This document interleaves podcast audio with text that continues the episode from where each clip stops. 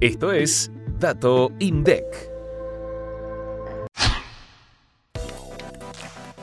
La actividad de la construcción creció 5,2% interanual en julio de 2022 y 2,2% respecto del mes previo.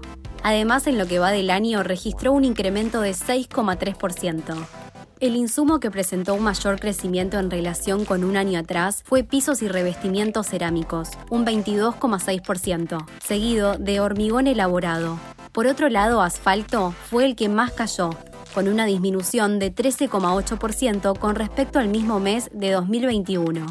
En julio de este año se contabilizaron 428.183 puestos de trabajo registrados en el sector privado de la construcción. Representa un crecimiento de 18,3% a nivel interanual. Además, la superficie autorizada para los permisos de edificación creció en metros cuadrados un 4% con respecto al mismo mes del año pasado. Para más información, escucha este viernes mucho más que un número